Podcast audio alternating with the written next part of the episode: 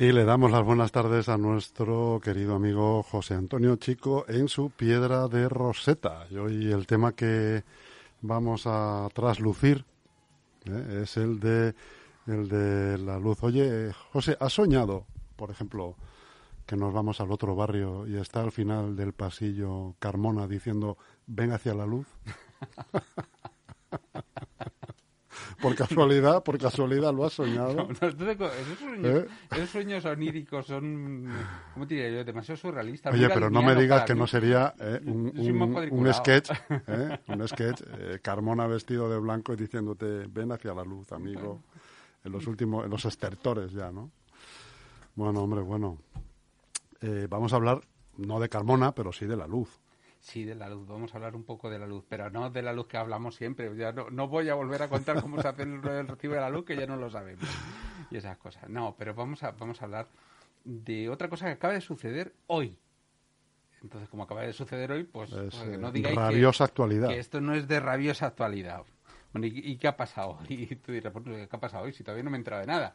Bueno, pues hoy lo que ha pasado es que ha habido una subasta, pero una subasta energética. Pero ¿y qué es esto de la subasta energética? No, esto no tiene nada que ver con lo que hablábamos del mecanismo de fijación de precios de la luz, o sea, la subasta diaria. No, esta es otra subasta.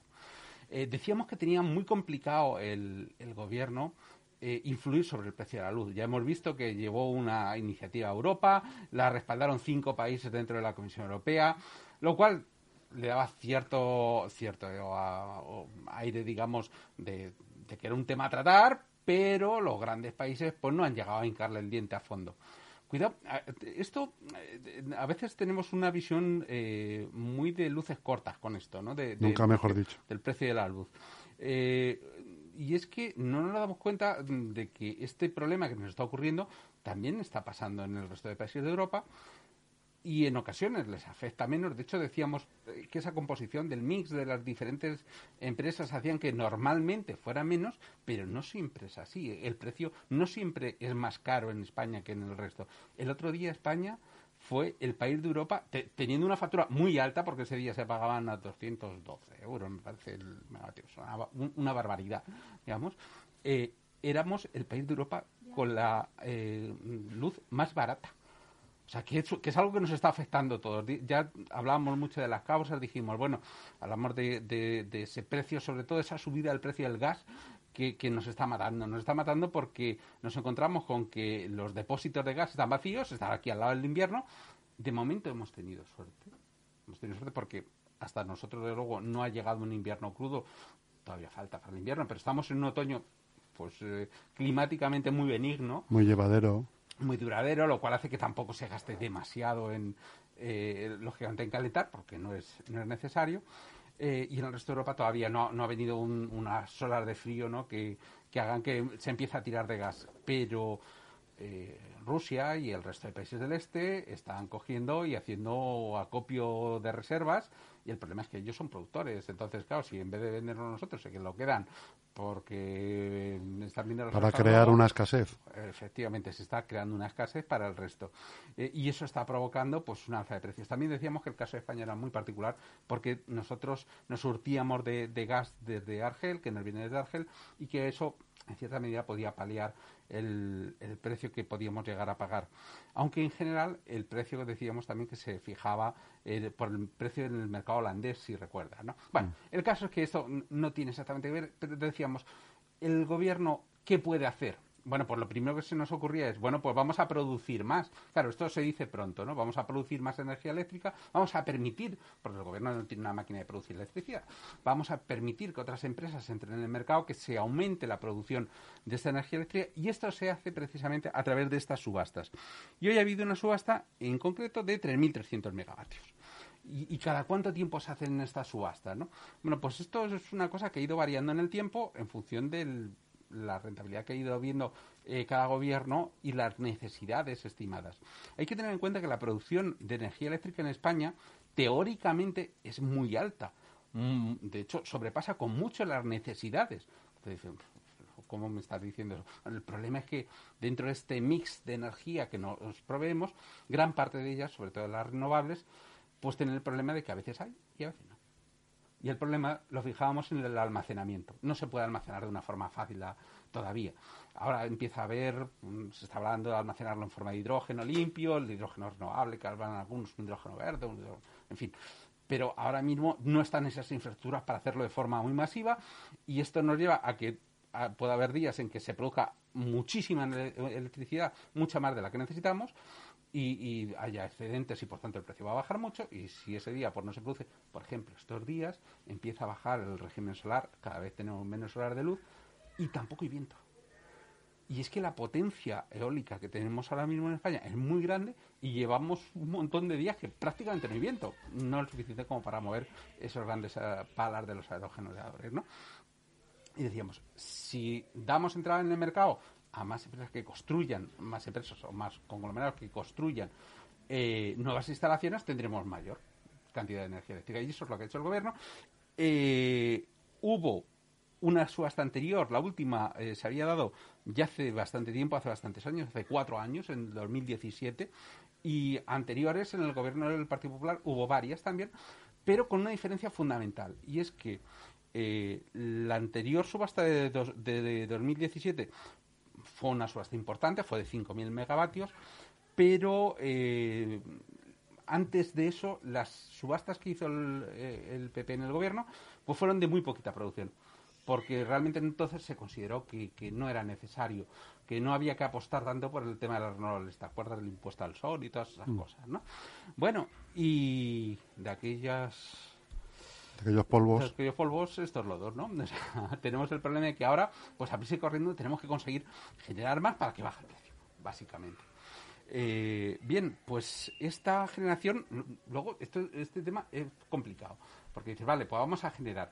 El Partido Popular claramente hizo una apuesta por el gas natural, que en su momento parecía una energía más o menos barata, que surte a, las centrales de, gas natural, sobre todo a, los, las centrales de cogeneración.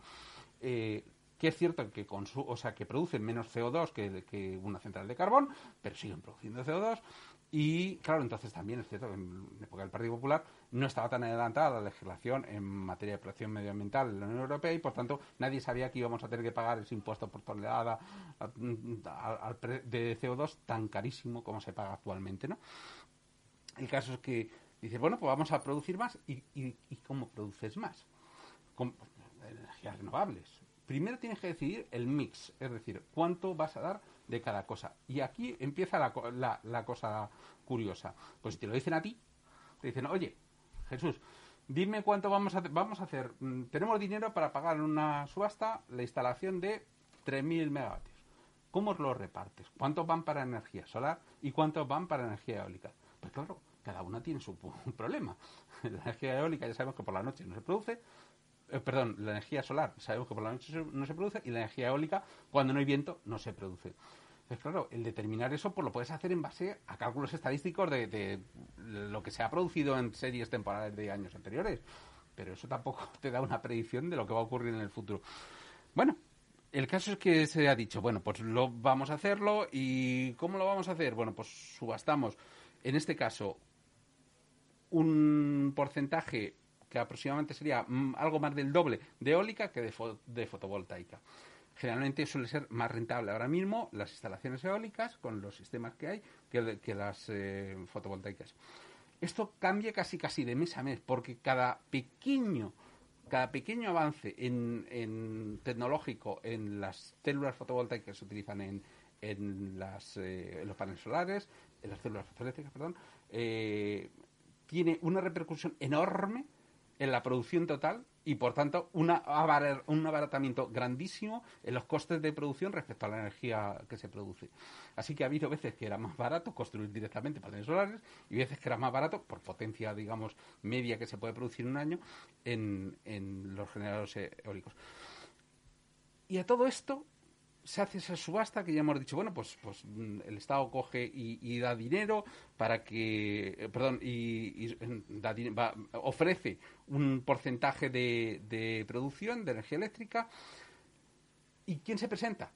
esto no es fácil, porque aquí no se puede presentar una empresa pequeñita, porque lo que se pretende es que se lleven conglomerados eh, que son capaces de, tener una cierta producción industrial, pues una gran planta de, aerogeneradores, cuesta muchísimo dinero. Eso no se puede presentar una pyme, está claro, ¿no?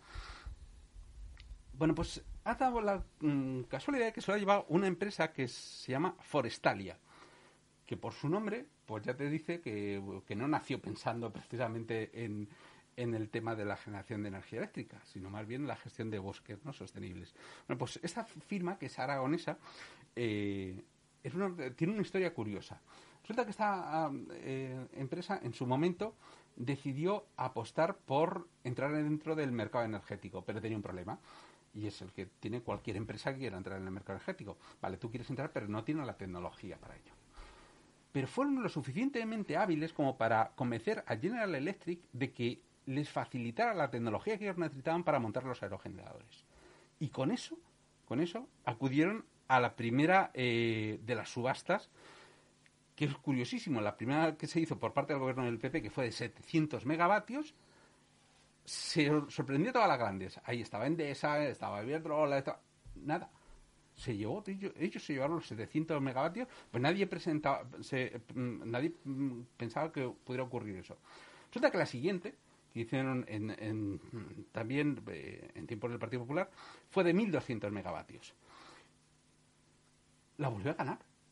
Pero ya estaban advertidas, claro, las grandes ya miraban y decían, ¿y cómo lo hizo? Rebajó el precio de oferta en un 63,5%. O sea, más barato de lo que le iban a pagar. Claro, se, se llevó de calle. o sea, rebajar eso en un concurso público, impresionante.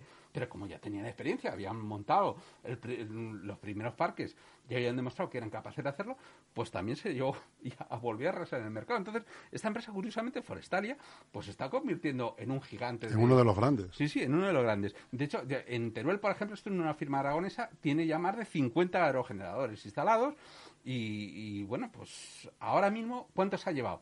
No se ha llevado tanto, no se, se ha llevado un 25%, pero aún así es un buen pellizco. Un buen pellizco porque fíjate que estamos hablando ahora de 3.000 megavatios y hemos hablado de que las anteriores fueron de 700 y de 1.200, o sea, menos que lo que se estaba ah, ofertando en este momento.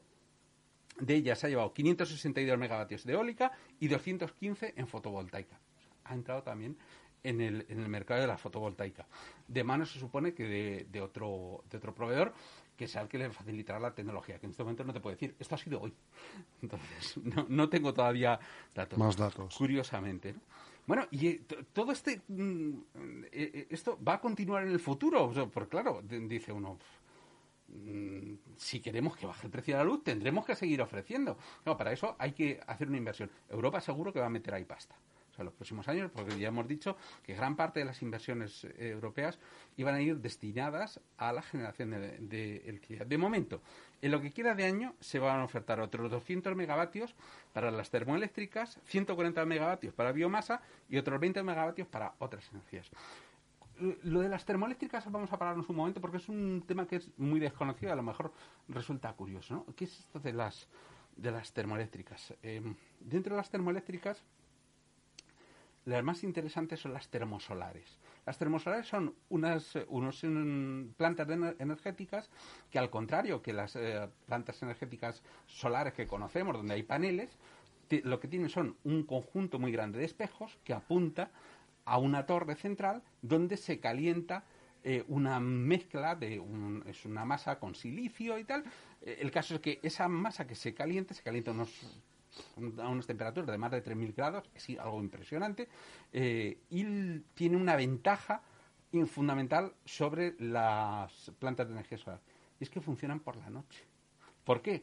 Porque realmente se sigue aprovechando energía en el proceso de enfriamiento que se da por la noche. Pero se ha calentado tantísimo esa masa. A 3.000 grados. A 3.000 grados durante el día que por la noche continúa siendo capaz perfectamente de ir generando vapor en turbinas y, continuar produciendo. Entonces, eso como, como sistema energético es muy, muy interesante. Yo no sé si alguna, si alguna vez te has ido de mm, vacaciones por, por Cádiz o por Huelva, por ejemplo. Pues en la carretera se ve desde la carretera una de las centrales que creo recordar que esa, no sé si era CS, no, no recuerdo exactamente, pero yo lo recuerdo siempre porque cuando, suelo ir de, vacaciones eh, una vez al año en, eh, por Cádiz o por Huelva, que es una zona que me gusta mucho, y se ve desde la carretera perfectamente la planta y es muy distinguible porque se ve una torre, los paneles abajo y se ve como si hubiera un pequeño sol en miniatura. Está muy, muy, muy brillante. Y ahí es donde están proyectando los, distintos rayos de luz. Una cosa curiosa esta. Fíjate, yo por ejemplo, cambiando un poco de tema, cuando veo ahora mismo lo que estamos viendo a diario con el volcán, ¿no? qué pena que no se pueda aprovechar esa energía, ¿verdad? Vamos a ver. Sería terrible.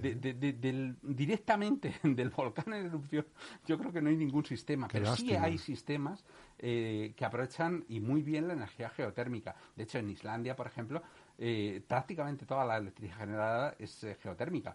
Además es bastante sencillo instalar un sistema geotérmico en una zona volcánica, porque lo que se hace al final es que eh, tienes un gran depósito de agua, ese depósito de agua se inyecta presión en, la tierra y sale por otra tubería en forma de vapor. Directamente ese vapor mueve unas turbinas, etcétera. Se vuelve a enfriar, otra vez se vuelve a meter. o sea, tecnológicamente es sencillo. Cuanto más caliente está el suelo, mejor pero no es el único. Esto y es una cosa curiosa que, no conoce mucha gente. Eh, se pueden montar sistemas energéticos eh, basados en geotermia en zonas donde no hay mm, volcanes ya no en activo, sino que no son directamente zonas volcánicas. Por ejemplo, en Madrid. En Madrid se está montando. Se, pueden montar. Se pueden montar porque basta eh, para que un sistema de estos funcione, lógicamente con menor eficiencia que, si tienes una alta temperatura, con que haya una diferencia de, de temperatura entre diferentes capas de la Tierra de unos 4 grados. Entonces es cuestión de profundización. Cuanto más profundiza eh, uno mm, va a encontrar una mayor temperatura en la Tierra, la diferencia que va a tener de temperatura entre una zona, digamos, más cercana a la superficie y más, eh, más profunda es importante. Cuando hay esa diferencia, ahí se puede aprovechar ese diferencial energético para producir electricidad. Y hay instalaciones que están hechas incluso para comunidades de vecinos. O sea, que, no es un sistema, digo, no, es que esto requiere una tecnología que está más... Es una cosa curiosa. Es un sistema que todavía es caro, pero sí que se está implantando con, mucha fuerza. yo casi que te diría era caro, porque es que no sabemos cómo va a ir esto. O sea, no, vamos a ver, yo no creo que la luz suba más allá de, la, de, lo que está ahora. De lo que está ahora. O sea, yo creo que va a haber una estabilización y luego una bajada progresiva de los precios hasta unos precios más razonables de, luego mm, no creo que vayamos a ver tampoco unos precios como los que teníamos, al menos a medio plazo. O sea, mm, siendo realista, yo creo que estamos hablando de más de 12 meses, el tiempo hasta que baje a unos niveles de lo que consideramos normal en 2019, por ejemplo. Mm. Pero que eso ya decimos que, que no depende directamente ni de medidas eh, puestas en marcha ni del gobierno. O sea, si logramos aumentar esa cantidad de producción de energía eléctrica, lógicamente irá bajando, pero es un proceso que va a ser lento y gradual en el tiempo. Si tenemos una climatología pues muy favorable del tipo de que haya mucho viento, si tenemos un año muy ventosa, muy ventoso, pues bajará muchísimo el precio, bajará muchísimo. Igual que hubo, por ejemplo, en el mes siguiente a Filomena, que eh, hubo viento, no sé si recordarás, tuvimos un montón de días de, de uno, un viento terrible y claro, había un exceso de producción el problema sigue siendo el mismo de siempre, que tenemos el exceso de producción y cuando se produce más, nos falta todavía el tener el mecanismo para, almacenar. almacenar. José, ¿cuándo te vas a jubilar? ¿Que cuándo me voy a jubilar? cuando me dejen y haya ahorrado. Eh, pues esto es una buena pregunta, pero realmente mm, ya hay alguna persona que me la, me la ha planteado. ¿Has calculado tu pensión ya o no? No, no, no. No, no se te ocurre, ¿no? No, no, no. Además es que por Ni siquiera juegas con una horquilla, porque es cuestión de horquillas. pero por higiene mental no me preocupo ahora mismo de esas cuestiones.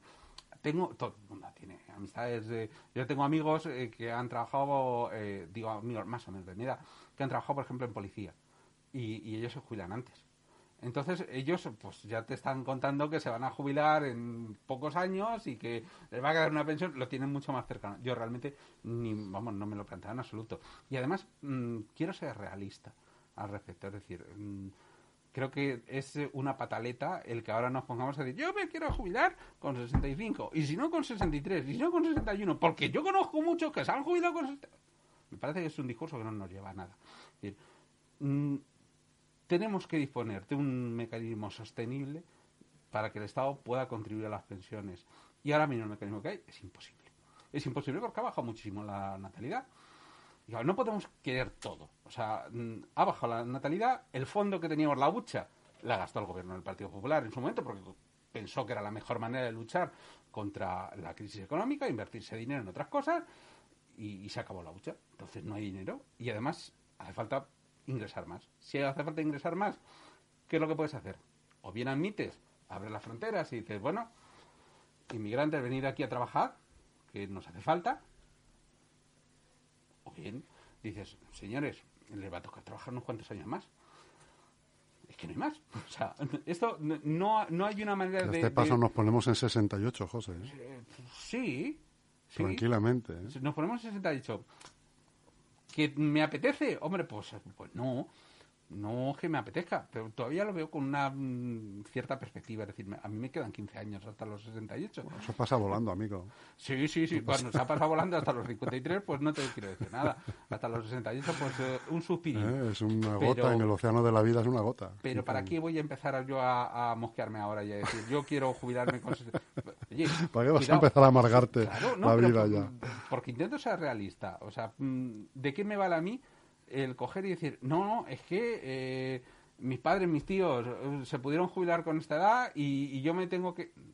Pues hay que ser realista. Mira, pues ahora es que no. O sea, si hubiera medios, si el Estado tuviera, pues, pues diría, oye, que yo quiero lo mismo, por lo menos, ¿no? Todo, Hombre, también es cierto que los 60 de ahora no son los 60 de hace 30 años. También es cierto. Las condiciones del trabajo son distintas. El trabajo es mucho menos físico. Entonces es más fácil que nosotros asumamos todos una cierta carga de trabajo superior.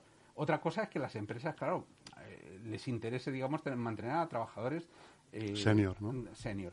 Pero cuidado, también soy realista en esto. Es decir, si a las empresas no les gusta tener trabajadores senior, muchas veces porque los trabajadores senior no han mostrado la suficiente flexibilidad para continuar siendo rentablemente económicos para la empresa. Y esto suena muy duro, pero, pero, es, así. O sea, es así. O sea, mm, yo creo que el, el, esquema educativo que teníamos en la cabeza de aprendo un oficio y con ese oficio trabajo, trabajo mucho, doy lo mejor de mi vida y luego me jubilo, ya no vale. No vale porque las empresas cambian. Y, y, lo vemos, o sea, una empresa que era un gigante un día, en tres días pues ha desaparecido. ¿Por qué? Pues porque ha cambiado su mercado, ha cambiado y, nos tenemos que hacer la idea de que... Y no es fácil que una persona esté 30 o 40 años en una empresa, en la misma empresa, ¿no? Efectivamente. Como, ha pasado hasta no hace mucho. El problema es que tenemos todos, yo también, ¿eh? O sea, yo creo que tenemos todos eh, todavía esa mentalidad de entregar lo mejor de mí a una empresa y, la empresa me echa, pero claro, eh, ¿por qué me echa la empresa? Porque dejo de ser interesante eh, por rentabilidad. ¿Por qué? Pues porque el mercado en el que yo me estaba, estaba produciendo un servicio para la empresa, estaba dando mi trabajo a la empresa, o ha desaparecido o ha menguado muchísimo sus beneficios y se la va a comer la competencia, por ejemplo. Bueno, pues es que tendré que eh, tener un poco en la cabeza eso cuando estoy trabajando y pensar, bueno, pues voy a intentar ser útil a esta empresa o a cualquier otra, procurando reciclarme yo mm, a, mí mismo me considero un live learner, o sea, una persona que está dispuesta a aprender durante toda la vida. Porque ya te digo, considero que el aprendizaje tradicional pues se ha acabado. Y yo creo que además deberíamos de imbuir a la gente esa idea en la cabeza. Cuando digo a la gente, sobre todo, hablo a los más jóvenes. A la formación continua, ¿no? tenéis, estáis obligados a formaros continuamente yo a todos, esto, esto suena, suena muy raro, ¿no? Porque dices, hombre, vamos a ver, que yo he hecho lo mío. Te dirá un trabajador que yo ya estudié, o no, pero he trabajado, y nadie duda de eso. El asunto es al final eso, la rentabilidad. Otra cosa de la que podemos hablar también ya es si tenemos que cambiar el esquema del mercado de trabajo, que es otra cuestión. Abandonar, por ejemplo, las jornadas de 35 horas y irnos a una jornada de 30 horas, o a cuatro días en semana hay gente que se lo está planteando, grandes empresas me refiero, que se lo están planteando mm. muy en serio. Y están diciendo, no, no, yo mm, quiero que mis trabajadores tengan cuatro semanas laborables, o sea, cuatro días laborables a la semana en vez de cinco, porque he visto que la productividad es mayor. Y cuidado, hay estudios que muestran que no hay ese descenso de productividad. Claro, eso no se puede dar en todos los sectores, lógicamente, pero hay sectores en los que sí es aplicable, ¿no? Claro. Pero yo también te diría, José, que depende también de las culturas, ¿no? Seguramente en el norte de Europa eso sí que sea de una manera y en el sur de Europa sería de otra, ¿no? Sí, y, si te vas a, a la cultura, por ejemplo, asiática, pues es del trabajador incansable que, que mm. está mm, horas interminables, o sea, para ellos es importantísimo ese sentimiento la cultura del trabajo del trabajo de, entregas tu vida literalmente a la empresa, y, haces no la jornada de 35 horas sino lo que me pidan o sea es algo impresionante la cultura asiática, ¿no? De, ¿no? si lo tenemos al lado, si es que no tenemos más que ir al chino, al lado. Y ves cómo tienen unas jornadas maratonianas y cómo trabajan de forma incansable. Y con buena cara. Y con buena cara. Y con buena cara. y prosperan, la gran mayoría. Como todos los negocios, hay alguno que, oye, pues no irá bien, pero son capaces de hacer una cosa que nosotros no tenemos. Si es reconvertir todo su esquema mental y tú ves un chino que no funciona y al día siguiente es una cervecería. Y dices, pero ¿dónde se han llevado las cajas? ¿Cuándo han cambiado esto? Pero si esto es que, además, sin ningún pudor y sin ningún problema, son capaces de cambiar la mentalidad de negocio que no funciona, le damos la vuelta. Mm. Eso para la mentalidad española es imposible. O sea, imposible. Estás harto de ver, todos estamos hartos de ver, eh, el típico bar en una zona rara, ¿no? Donde pasa un bar, y a los dos meses cambia de dueño, a los tres meses cambia de dueño, a los cuatro meses... Y digo, oye, pues a lo mejor es que... Y decimos, ese local está maldito, eh, ¿no? Eh, además lo decimos, con una... una especie de, algo pasa ahí que ese local está... pasa ahí que bueno pues es que a lo mejor ese local nunca debió ser un bar hasta que lo coja un chino ¿no? pues no lo sé a lo mejor un chino lo, lo, lo, pone a producir lo, es capaz de, de hacerlo rentable o directamente el, está tres meses, ve que no es rentable y, y lo convierte en un bazar. a lo mejor como bazar pues funciona. Esa mentalidad, eh, claro, nos cuesta mucho. Es que tenemos otra mentalidad, efectivamente. Nuestra cultura es otra y nos cuesta mucho. Las culturas son inamovibles casi. Mm, las culturas se heredan y nosotros tenemos un bagaje pues que debemos a nuestra educación y a nuestros ancestros, sin duda. Pues muy bien, nos hemos pasado dos minutillos con la charla que podríamos estar aquí tranquilamente otra media hora. Sin ningún eh, problema. hablando de, ya no de las pensiones, también de los mini jobs. De los mini jobs que, que, en el norte de Europa, una vez más, pues muchos jubilados se prestan a, bien en forma de autónomo o bien incluso por la propia empresa a ejercer un mini job en el cual cobran un sueldo eh, adecuado a ese mini job y, siguen para adelante su vida operativa mm. hasta Pero fíjate que eso nos debería hacer reflexionar también en un sentido, porque aquí hablamos con cierta envidia de, los alemanes, por ejemplo, de esas maravillosas pensiones de jubilación y tal que tienen, pero no todo el mundo tiene esa maravillosa de La propia existencia de los mini jobs demuestra que no es así. Porque en la mayoría de las ocasiones no se trata de trabajos realizados por el puro amor al arte o al trabajo. No, se trata de trabajos de subsistencia que complementan pensiones. eso es, para complementar pensiones. Efectivamente, con lo cual, oye, no, no tenemos que pensar que en todos los lados están mejores que aquí, ni mucho menos. ¿eh? Hay una cosa que yo recomendaría a todos los jóvenes, es que viajaran. Eso es. Viajaran y conocieran la realidad de otros países y dejaban, mm, muy pronto probablemente dejaríamos de quejarnos de la puntualidad de los trenes españoles y, del, y no, estoy haciendo aquí una defensa. de los atascos. cuidado. Pero mm, cuando ves un metro y dices, anda, oye, pues los metros nuestros son mejores que los metros que tienen en París. ¿Cómo, cómo puede ser? Pues mira, pues puede ser porque lo son, simplemente, porque no todo lo que se hace aquí es malo hay que ir también presumiendo de que, oye, tu país hay cosas que funcionan muy bien. Y cuando ves nuestra red de carreteras y vas a otros países, dices, pero si esto es un bache tras otro, ¿pero qué pasa aquí? Y te vas a Nueva York y te encuentras con que, sí, sí, muy bonito, pero la basura está por las calles, todo. O sea, cuidado. No pensemos siempre que lo de fuera es fantástico y, lo de España es lo peor. José Antonio, muchas gracias por tu tiempo. De nada. Te espero la semana que viene. Por aquí nos vemos.